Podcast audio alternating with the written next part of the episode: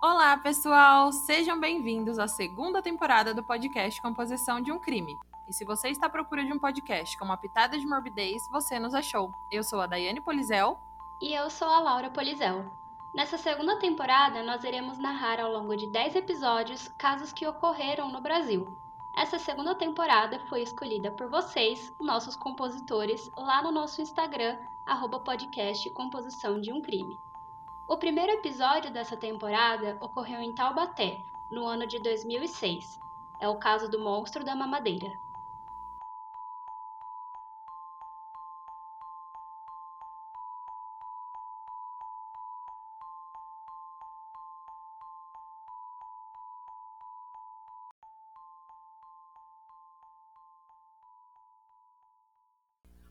Bom, gente, vamos lá então, porque esse caso de hoje é terrível e é uma história de injustiças que marcaram o nosso país.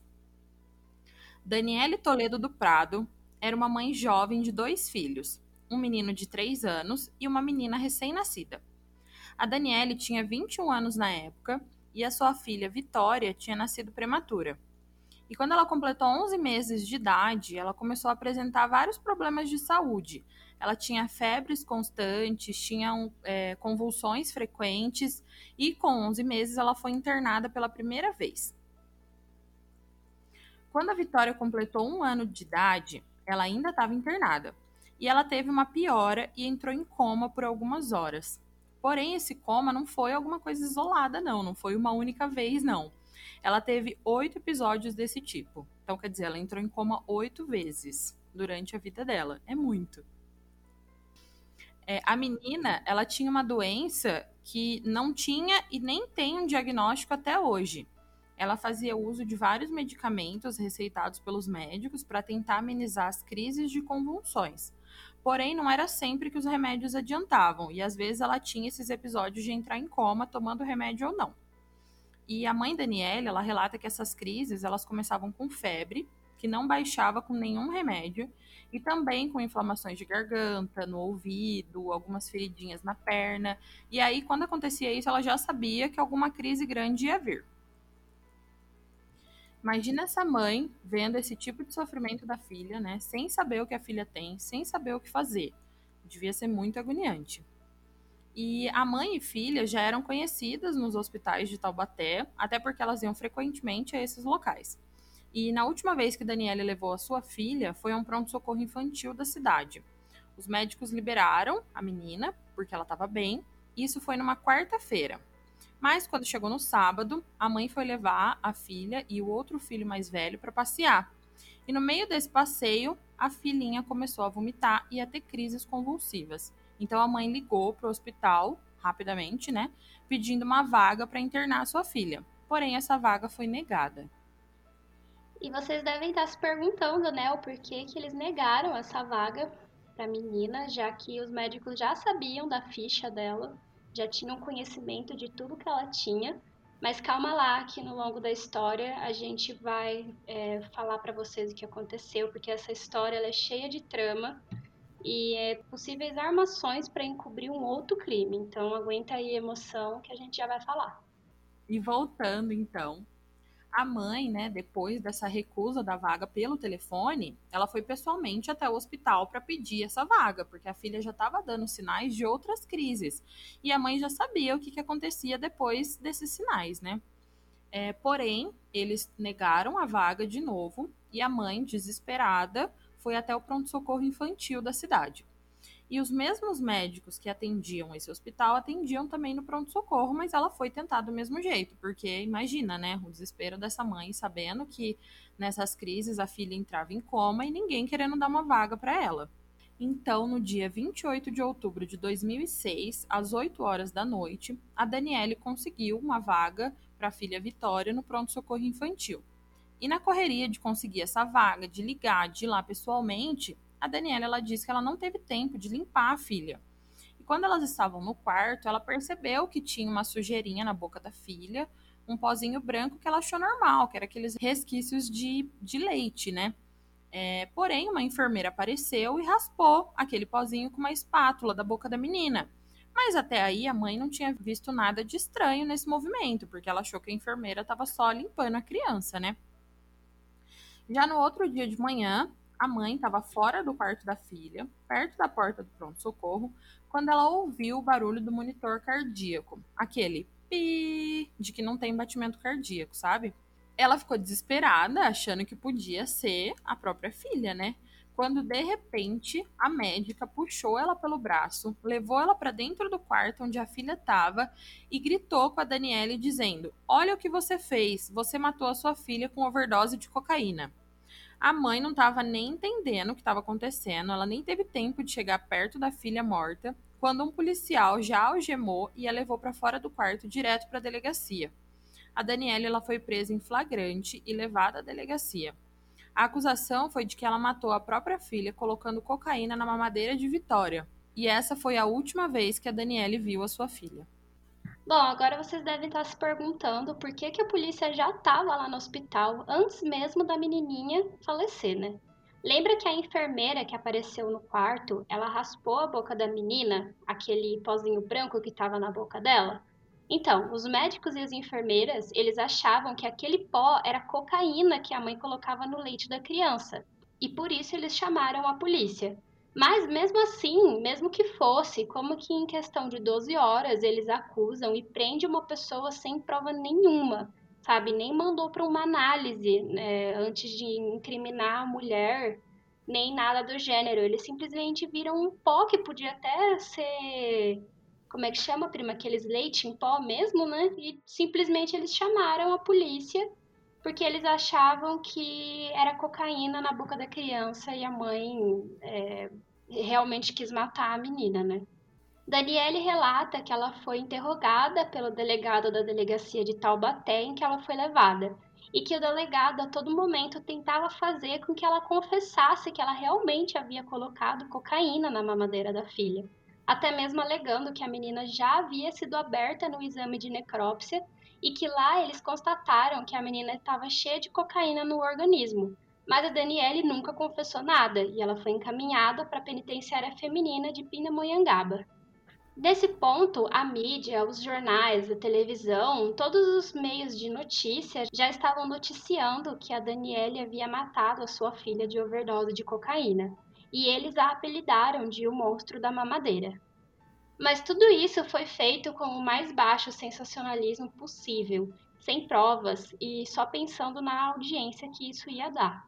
Quando a Daniela ela chegou na penitenciária e as notícias de uma mãe que matou a própria filha com cocaína já tinha sido espalhada por lá, e as detentas perceberam que a mulher que passava no noticiário era a mulher que tinha acabado de entrar na cela naquele mesmo dia. Então, vocês já podem imaginar o que aconteceu com a Daniele, né? Ela foi brutalmente espancada e torturada na cela por essas outras presas. As detentas colocaram a Daniele no meio da cela e começaram as agressões, que foram direcionadas principalmente na região do rosto e da cabeça dela. A Daniele sofreu um traumatismo intracraniano, três coágulos cerebrais, fratura na mandíbula, na escápula e na clavícula. Ela teve a mobilidade do lado direito do corpo reduzida, perda da visão do olho direito e perda da audição do ouvido direito. E essa última foi a mais cruel, pois as detentas elas enfiaram uma caneta dentro do ouvido da Daniele. Elas pegaram um chinelo e martelaram a caneta dentro da orelha da mulher, até perfurarem o tímpano dela. E não contentes com isso, claro, né? Uma das detentas quebrou a caneta, deixando parte dentro do ouvido dela. Foram pouco mais de 12 horas entre a prisão de Daniele no hospital e o linchamento dela dentro da penitenciária. E nisso nós vemos o poder que a mídia tem, né? Nas coisas que relatam e como relatam. Em 12 horas, a Daniela ela perdeu a filha, foi acusada de matar a própria filha com cocaína, foi praticamente julgada e condenada pela mídia, foi presa, espancada. A Daniela ela ficou presa por 37 dias ao total, sendo transferida por três vezes para penitenciárias diferentes. A Daniele relata que os policiais e a própria diretoria da penitenciária não deixaram nos primeiros 15 dias nenhuma visita para ela, porque ela estava muito machucada. Ela não conseguia enxergar. ela estava toda roxa, inchada, sem audição. E eles queriam esconder isso da mídia, né? Ela ainda disse que ela sempre teve muito apoio dos familiares e que, felizmente, eles nunca acreditaram que ela era culpada daquelas acusações. Até porque era a família dela, né? E eles viam o, o tanto de esforço que ela dava para para a filha melhorar, ia sempre no hospital, estava sempre preocupada. Não tinha por que ela simplesmente querer matar a própria filha com overdose de cocaína, né? Aham. Uhum. E agora aqui nessa parte, nós vamos é, abrir um parêntese rápido, só para ressaltar a importância da imparcialidade da mídia em casos desse tipo, né? A mídia ela tem o papel de transmitir as informações e não fazer apontamentos e julgamento. Eu não sei se vocês se lembram do caso da escola base, onde umas pessoas de uma escolinha de crianças foram acusados sem prova nenhuma de abusar e estuprar crianças. E a mídia foi a principal acusadora e julgadora do caso, fazendo com que a população já condenasse os acusados sem nem ter um julgamento. E depois de um tempo, é, foi provado que eles não tinham envolvimento com nada daquilo e eles foram considerados inocentes. Porém, o estrago já estava feito, né? A mídia já tinha propagado a todo mundo que eles eram abusadores e estupradores, sem ter todos os fatos e sem ter nenhuma prova causando transtornos psicológicos em muitos, falecimentos de outros e também uma vida totalmente diferente, né? Muitos deles tiveram problemas financeiros, não conseguiam mais arrumar trabalho, porque todo mundo conhecia eles como abusadores, então ninguém vai dar trabalho para uma pessoa desse tipo, né? Exatamente. E isso acaba se assemelhando muito a esse caso que a gente está narrando, onde tudo começou no hospital, onde os médicos assumiram que um pó branco na boca de uma criança era cocaína onde a mídia, sem saber de todos os fatos e sem ter prova, apelidou uma mulher de monstro da mamadeira, alegando que ela tinha matado a filha de overdose, sem dar espaço para provas e dúvidas e sem levar em conta, né, que não tinha provas. E onde também 19 detentos assumiram que aquilo tudo era verdade e espancaram e torturaram a mulher. Tudo começou com uma acusação do hospital, depois a polícia e o delegado querendo já condenar e obter a confissão da Daniele, e depois a mídia sensacionalista em acusar a Daniele sem provas. Agora eu vou fechar esse é, parênteses por enquanto e a gente vai voltar ao caso. Enquanto a Daniele estava presa, vários jornalistas eles estavam atrás dos laudos, é, dos autos dos processos, das provas e qualquer coisa que pudessem noticiar sobre esse caso, né, e continuar a culpar a Daniele pela morte da filha. Porém, uma jornalista específica da época, que chamava Cristina Cristiano, ela tinha alguns amigos dentro do Instituto de Criminalística e ela conseguiu, por meio desses amigos, a ser a primeira jornalista a ter em primeira mão o laudo oficial sobre a morte da menina. E nesse laudo constava que não havia nenhum traço de drogas, muito menos de cocaína no organismo da Vitória e nem na mamadeira da criança. O que tinha é, na mamadeira e na boquinha da menina era o remédio que a mãe, que os médicos deram para a mãe aplicar na criança. Aplicar não, né? É, fazer ela ingerir por meio do, do leite, né? Porque como a menina tinha muito problema de saúde, eles deram um tipo de remédio específico para digerir junto com o leite para a menininha tomar. E por algum motivo ficou, né, resíduo é, na mamadeira e na boca da criança e eles simplesmente é, falaram que aquilo era cocaína. E foi nessa hora, então, né, depois que essa jornalista ela conseguiu esse laudo, é, que a advogada da Daniela entrou com pedido de habeas corpus e no dia 3 de dezembro, após 37 dias presa, a Daniela ela foi solta. E numa entrevista realizada em 2016 com a Daniela, ela relata como foi após ela ser libertada. É, ela diz que nada disso foi fácil, né? Nem para ela e nem para o filho dela, que na época era novinho, né?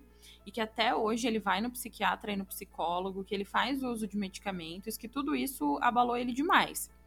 Ela também diz que para ela foi tudo muito difícil, que ela não conseguia ser presente na vida escolar do filho, porque todo mundo ainda via ela como um monstro, que ela teve depressão, teve vários problemas de saúde, que ela até chegou a tentar cometer suicídio ela estava solta. A única acusação, que era de que ela matou a própria filha por overdose de cocaína, tinha caído por terra, né? Porque foi comprovado que não tinha drogas na filha e nem na mamadeira. Mas ainda assim, ela estava como ré nesse processo. Somente em setembro de 2008 a justiça absolveu a Daniele. Mas a vida dela nunca mais foi a mesma, né? E ela nunca mais, desde das acusações de 2006, conseguiu um emprego. E a Daniela ela não foi inocentada por falta de provas. Ela foi considerada inocente mesmo. Só que o estigma de monstro da mamadeira ficou com ela até hoje. Isso é uma coisa que vai afetar a família dela toda e ela principalmente, porque ela nunca mais vai deixar de ter aquela imagem de, ai, a mãe matou a própria filha. Por mais que tenha provas, deve ter com certeza muita gente que se vê lá na rua falar, ah lá como que a justiça brasileira ela é ruim, ela deixou uma assassina solta. Com certeza. E agora uma coisa que nós duas achamos no mínimo estranha é porque a polícia já estava lá no hospital e porque ela só efetuou a prisão da Daniele após a filha falecer. O que parece é que a polícia estava lá esperando a criança morrer para então prender a Daniele. Porque se a polícia já estava lá e eles já suspeitavam, já poderia prender, né? Mas aí a gente levanta uma questão. Como que alguém podia saber que uma criança realmente morreria para depois prender a mãe? A mãe, Daniela, ela tem uma teoria do porquê que ela foi acusada assim tão rapidamente pelo hospital. E uma teoria que também justifica a recusa da vaga da filha no hospital da cidade. É uma teoria que queria simplesmente encobrir outro crime nas custas da vida de Vitória. A Daniele, ela diz achar que tudo isso aconteceu para encobrir um crime que aconteceu dentro desse hospital universitário de Taubaté, um lugar que ela ia frequentemente com a filha. Onze dias antes da filha falecer, em um domingo à noite, a Daniele estava com a Vitória internada no hospital. É, estavam dentro do quarto ela, a Vitória, que era menininha, e a enfermeira. A Daniele, então, ela disse que ela ia buscar água. Ela estava passando perto de um ambulatório quando ela percebeu alguém é, no escuro perto da rampa de entrada. Ela ficou com medo e foi dar meia volta para sair dali. Porque, né, gente, por mais que seja um hospital, mulher vive com medo de qualquer sombra que aparece na frente, né? Uhum. Quando de repente ela sentiu um pano com um cheiro muito forte cobrir a sua boca e a deixando levemente, é, como que é? Deixando ela entorpecida, mole mesmo. É, provavelmente esse, esse cheiro forte era clorofórmio, né, prima, que eles geralmente usam para isso. Eu também acho que era. É. É, a Daniela ela disse que ela tinha consciência do que estava acontecendo, mas que ela não conseguia reagir, que ela estava ficando muito mole, com dificuldade para se movimentar e falar. Essa pessoa, que foi um estudante do quinto ano de medicina, fazia residência nesse hospital. Ele pegou ela e levou ela para outro setor do hospital e a estuprou. Quando o ato acabou, a Daniele relata que o estudante disse a ela que ele sabia da importância que o hospital tinha para a filha e que ele sabia que ela precisava do hospital frequentemente e que se ela relatasse o estupro para alguém, quem ia sofrer as consequências ia ser a Vitória. A Daniele, após um tempo, recuperou os movimentos, ela conseguiu se levantar e foi até o quarto da filha para ver se estava tudo bem.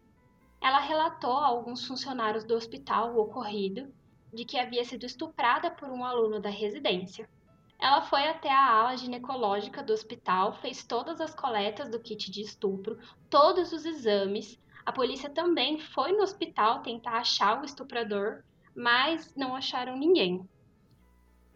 No mesmo dia, a Daniele foi até a delegacia, fez um boletim de ocorrência e fez também a identificação do estuprador. Porém, o criminoso alegou que não estava no hospital naquele dia, mesmo sendo provado de que o carro dele deu entrada no estacionamento de funcionários do hospital naquele mesmo dia.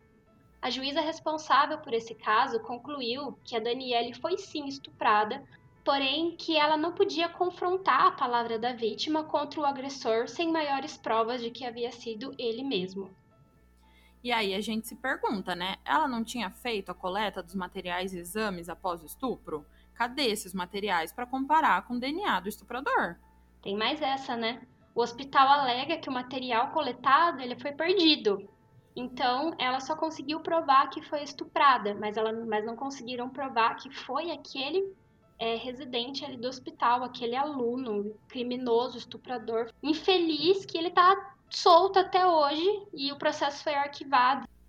A Daniela ela relata que após voltar ao hospital, é, começou a ser hostilizada pelos médicos, enfermeiros e funcionários do hospital, que eles começaram a ser negligentes e não mandar comida para Vitória nem para ela no dia, nos dias em que elas ficavam lá internadas, né? A menininha e a mãe acompanhando e que só após um pedido dela é que eles mandavam. Ela relata também que um segurança do hospital começou a seguir ela em todos os lugares que ela ia dentro do hospital para ver o que, que ela estava fazendo. Ela ainda diz que foi chamada várias vezes pela administração do hospital, que falava que sabiam o que havia acontecido e a ameaçavam, perguntando se ela tinha certeza que queria ir em frente com aquele processo, se não era melhor ela retirar as queixas ou até mesmo para Daniele afirmar que havia sido uma outra pessoa que a tinha estuprado, alguém da limpeza, por exemplo. A Daniele, ela nunca retirou as queixas, ela, ela continuou afirmando o estupro e afirmando que era aquela pessoa e ela queria continuar o processo e que o criminoso pagasse por aquilo que ele tinha feito com ela. Alguns dias depois, a Vitória teve alta e quando a Daniele precisou do hospital de novo, alguns dias antes da Vitória falecer, foi quando o hospital negou a vaga da menina, falando que eles tinham ordens administrativas para não deixar a menina ser admitida mais no hospital. A Daniele diz que ela tem absoluta certeza que eles se negaram a atender a Vitória pelas acusações que ela fez de estupro contra um aluno do hospital. A Danielle, ela se diz arrependida de ter insistido na justiça e continuar a acusar o aluno do hospital, pois ela tem certeza que tudo o que aconteceu, a acusação de dar cocaína à filha, foi uma forma de retaliação pela denúncia, até porque o cara já tinha falado que se ela denunciasse ele, quem ia sofrer as consequências era a menina. Então ele era o primeiro suspeito, provavelmente, né, de acordo com coisas da minha cabeça.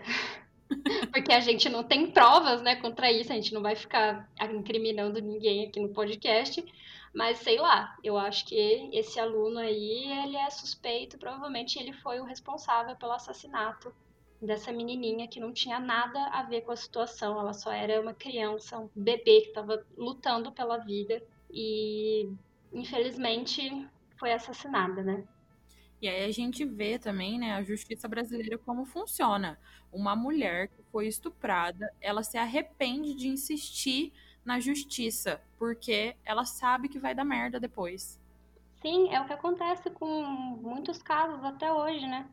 É, a mulher ela é ameaçada, ela é estuprada, é ameaçada para não fazer uma denúncia, se faz, ainda mais contra um abusador, um agressor, que ele tem um certo, uma certa influência sabe? As consequências, elas são, nossa, muito mais fortes, ainda mais pelo cara que né, trabalhava dentro do hospital e era residente de lá. E sabia do caso da, da, da filha dela, né? Sim, e nas nossas pesquisas também a gente acabou é, vendo que esse aluno ele vinha de uma família muito rica e influente na cidade de Taubaté.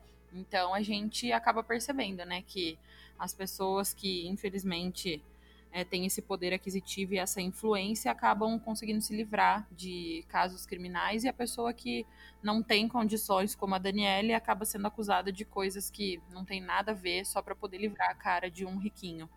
Sim, ele era intocável, né? Por a família ter dinheiro, ele tá fazendo residência lá naquele hospital. Não tinha como é, a Daniele conseguir prosseguir com uma denúncia contra ele, até porque se ela pedisse, não sei se foi o caso, né? Ela quisesse chamar alguém para depor, para falar, tipo, não, eu estava no hospital, sei lá, sumi por tanto tempo, depois voltei impactada. E outra, cadê os hospitais dessa. É, cadê as câmeras desse hospital? Então, mas se já perderam o kit de estupro, né? Perderam. É, então. aspas, né? Se já Sim, perderam. Eles simplesmente jogaram fora, sei lá. Sim. Deram fim, porque como que um estudante de medicina de uma família rica vai ser preso por estupro, né? Claro que não vai. Uhum. A Daniela ela tem um livro que se chama Tristeza em Pó, que ela escreveu nesses 37 dias que ela estava na prisão, onde ela relata tudo o que aconteceu. É um livro muito impactante, muito forte. Ela diz que ela nunca teve a pretensão de fazer isso é, que seja alguma coisa publicável ela só escreveu essas coisas para deixar um registro para os familiares, caso viesse a morrer dentro da prisão, porque ela tinha muito medo, né, também de ter apanhado depois, depois de ter apanhado daquele jeito, né? Acho que depois daquela surra, ela achou que provavelmente ela fosse morrer, né? Principalmente se ela continuasse naquela penitenciária, provavelmente ela seria morta pelas outras detentas. Com certeza. E só depois que ela resolveu publicar esse livro como uma forma de mostrar ao mundo o que realmente aconteceu, porque infelizmente algumas pessoas ainda é, acreditam que ela foi a culpada realmente e também de tentar receber algum dinheiro para sobreviver, né? Já que agora ela não consegue mais arrumar trabalho em lugar nenhum, ninguém quer dar trabalho para ela. Ela mora de favor na casa de um parente e ela precisa passar por tudo isso e por todo mundo para poder seguir a vida, mesmo com esse fardo e de ser taxada de monstro até os dias de hoje. Mas e aí? O que, que vocês acham que realmente aconteceu? A gente termina esse episódio com muitas dúvidas. As acusações foram mesmo uma retaliação pela denúncia de estupro? A menina realmente morreu de causas naturais e pela sua doença que não tinha diagnóstico? Ou ela foi também uma forma de punição para Daniele após a denúncia do estupro? Como os policiais sabiam que a menina ia morrer e já estavam lá para prender a Daniele?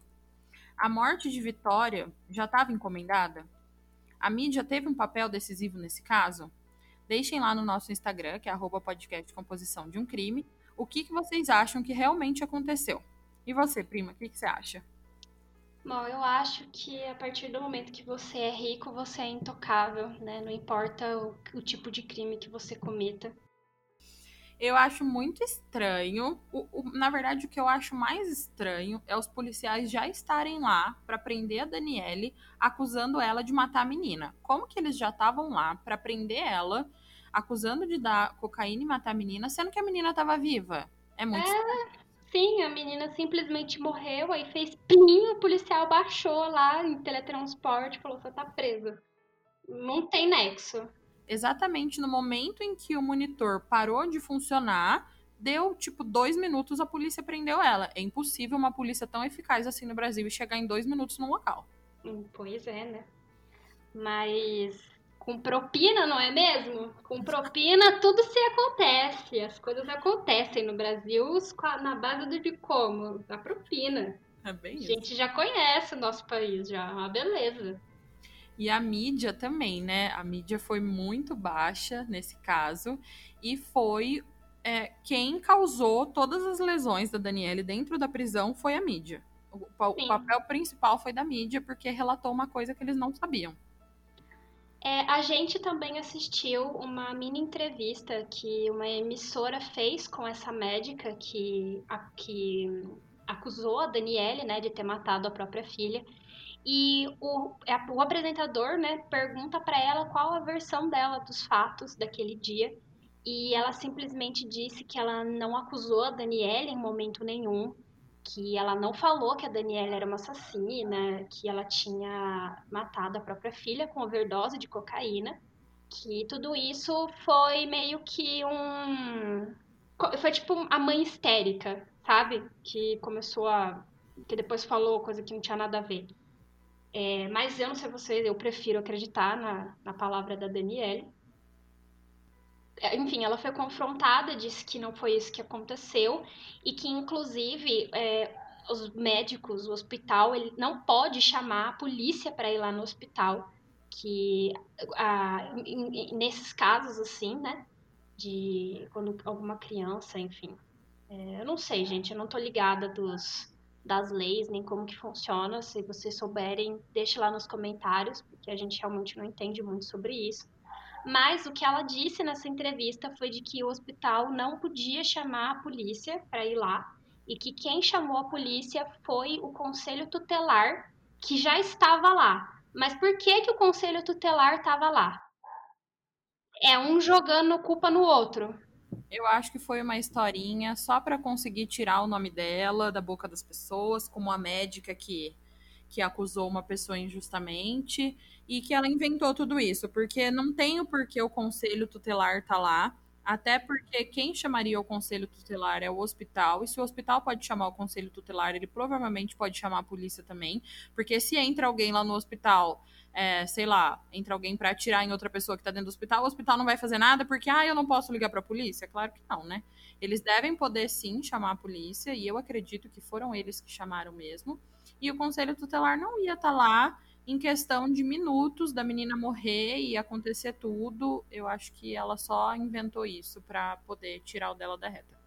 Sim, até mesmo, como você disse, né, prima, foi uma morte encomendada, né, um assassinato encomendado, já Sim. que ela não tinha deixado de mão, né, de lado essa denúncia que ela de que ela foi estuprada e que isso seria uma uma, uma retaliação por ela não ter ficado quieta, não ter escalado. Aham. Uhum. E aí aconteceu tudo, toda essa merda. Infelizmente, ela foi estuprada, perdeu a filha, não conseguiu nem se despedir, né, do corpo da criança, no, né? Ainda foi espancada no, no presídio, teve que ficar 37 dias presa e tem até hoje a vida marcada, fichada na sociedade como a mulher que matou a filha. E ninguém, infelizmente, tem muita gente que não vai deixar essa, essa opinião de lado, que vai bater de frente que realmente ela fez isso e se livrou por algum motivo, né? Aham. Uhum. E a Daniela, ela move atualmente dois processos, um contra o Estado, por conta da injustiça da prisão e da tortura que ela sofreu dentro da cadeia, e o outro contra a Fundação Universitária de Saúde de Taubaté pelo estupro que ela sofreu pelo estudante de medicina do Hospital Universitário durante a internação da filha. Porém, nós estamos no Brasil, né? E se der alguma coisa desses processos, se eles não forem arquivados, como foi o processo de estupro da primeira vez, lá em 2006, né? Vai demorar anos até sair alguma coisa. E para culpar e julgar uma pessoa, não precisou nem de 12 horas. Agora, para reparar todos os danos que eles causaram a essa pessoa, vai no mínimo muitos anos de luta. Exatamente. E nem vai ser uma reparação, né? Porque nada vai apagar tudo que ela sofreu e ela sofre até nos dias de hoje, né? Inclusive, é, pelo que é, eu, eu vi na, nessa entrevista que ela deu, né, prima? De 2016 que você falou, ela comenta que a única coisa que ela meio que ganha do Estado assim é um salário mínimo e uma cesta básica por ter sido torturada, espancada e perdido a filha. Ela ganha um salário mínimo e uma cesta básica. Então isso é no mínimo para ficar indignado. Sim, até porque, né, um salário mínimo, como que uma pessoa que não consegue emprego, porque estigmatizaram ela de uma coisa que ela não é, vai conseguir sobreviver com um salário mínimo com um filho que é cheio de traumas e precisa de medicações para poder viver, e ela também, que ela perdeu mobilidade, partes de mobilidade do corpo, e não enxerga direito, e não ouve direito, é, é uma reparação, assim, ridícula, né? Com certeza também tem que fazer o uso de remédios e... Uhum. Eu acho que para ela, né, não, não vou falar assim pela mulher, mas eu acho que o que mais deve doer nela até hoje, provavelmente, é essa é, ter perdido a filha. Era a filha dela, ela não teve nem a oportunidade de se despedir da própria filha que já tinha falecido. Então, esse caso de hoje ele é, ele é chocante, ele é triste, muito triste.